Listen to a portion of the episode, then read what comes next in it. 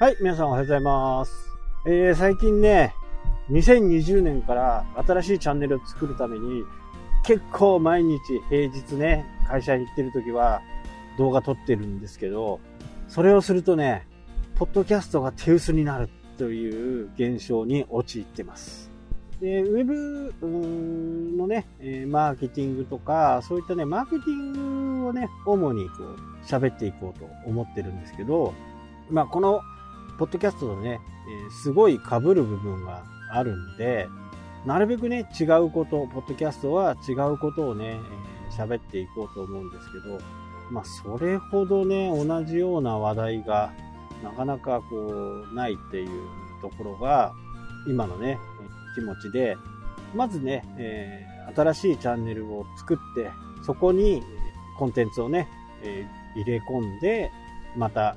チャンネル登録者数とかね、その辺の推移を見ていきたいなっていうふうにね、思っています。で、今日話したのはね、信用について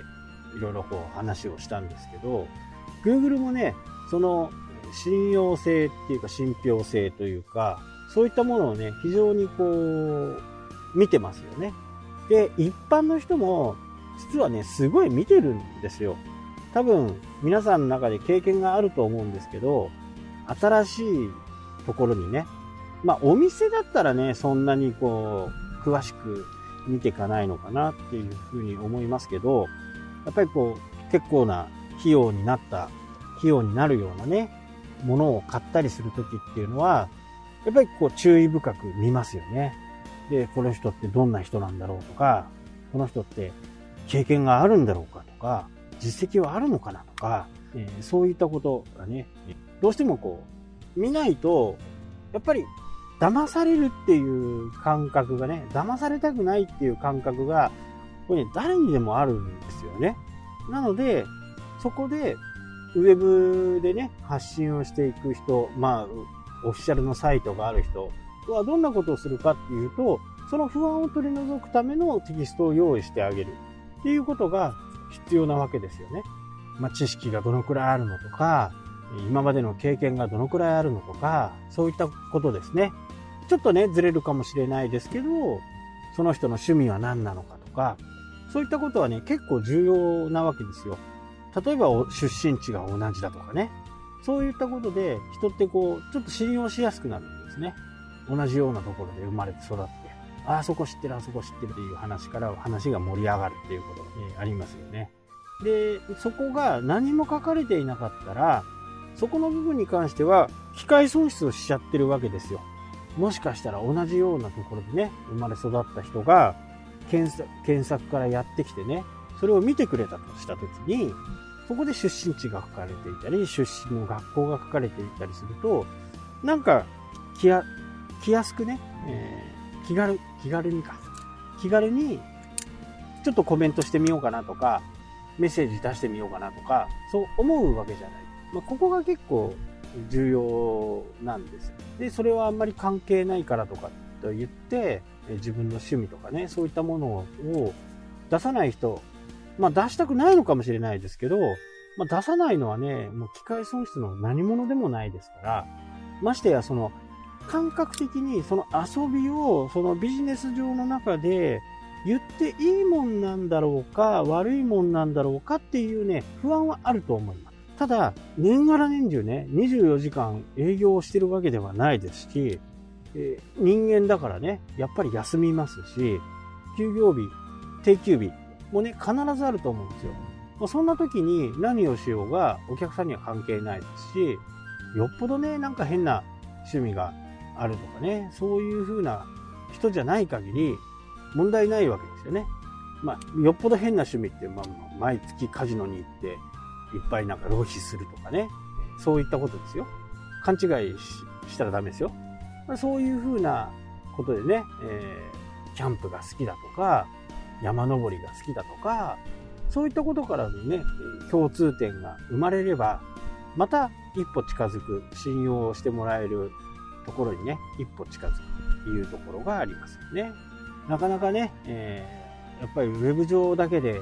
信用を勝ち取るってなかなか難しいですから、まあ僕のおすすめはね、こういったポッドキャストとか、YouTube とか、そういったところにね、しっかりこう、そこでね、自分をアピールした方がいいかなっていうふうにね、思いますし、やっぱり動画から伝わるその人の雰囲気とか、そこがやっぱりすごく分かりやすいんですよね。あ、この人なんか、えー、嫌いじゃないんだけど、生理的に合わないなとか、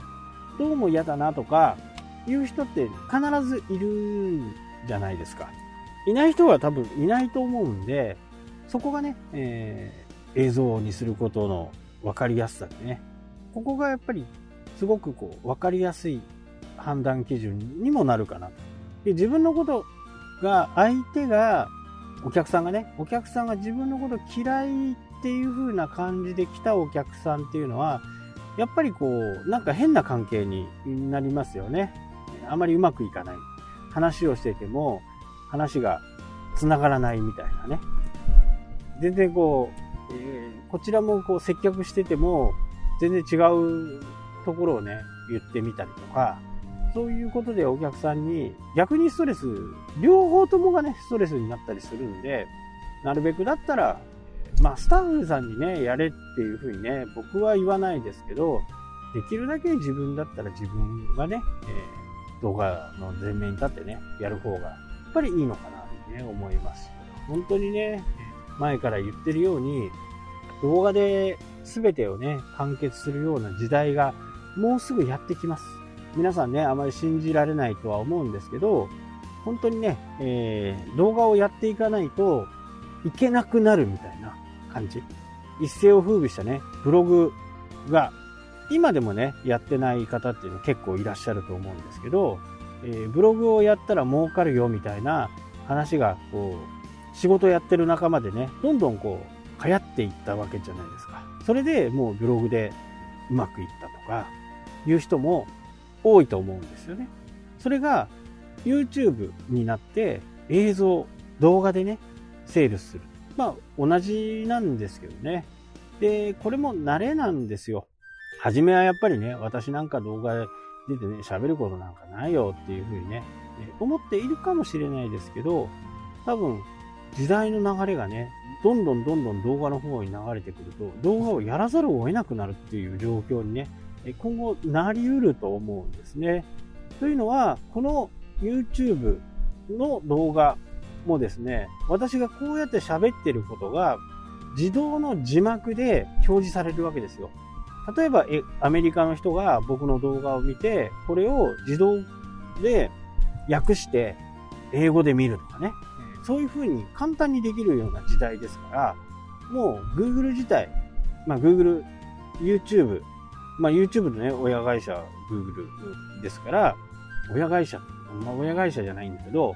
えー、同じようなサービスを提供しているものなんで、そこではね、もう、この人が何喋ってるかっていうのは、YouTube 自身分かってるんですね。そこで検索の中にこう反映されたりね、えー、することになると思うんで、テキストがないからダメだっていうことには全然ならないいうことですね。えもう YouTube 動画の中で音声を自分で喋っていれば、それだけでね、え十分 YouTube 側には伝わっているということになるんで、ま、今後ね、その流れがますます激しくなるかなというふうに思います。はい、というわけでね、今日はこの辺で終わりたいと思います。それではまた。したっけ？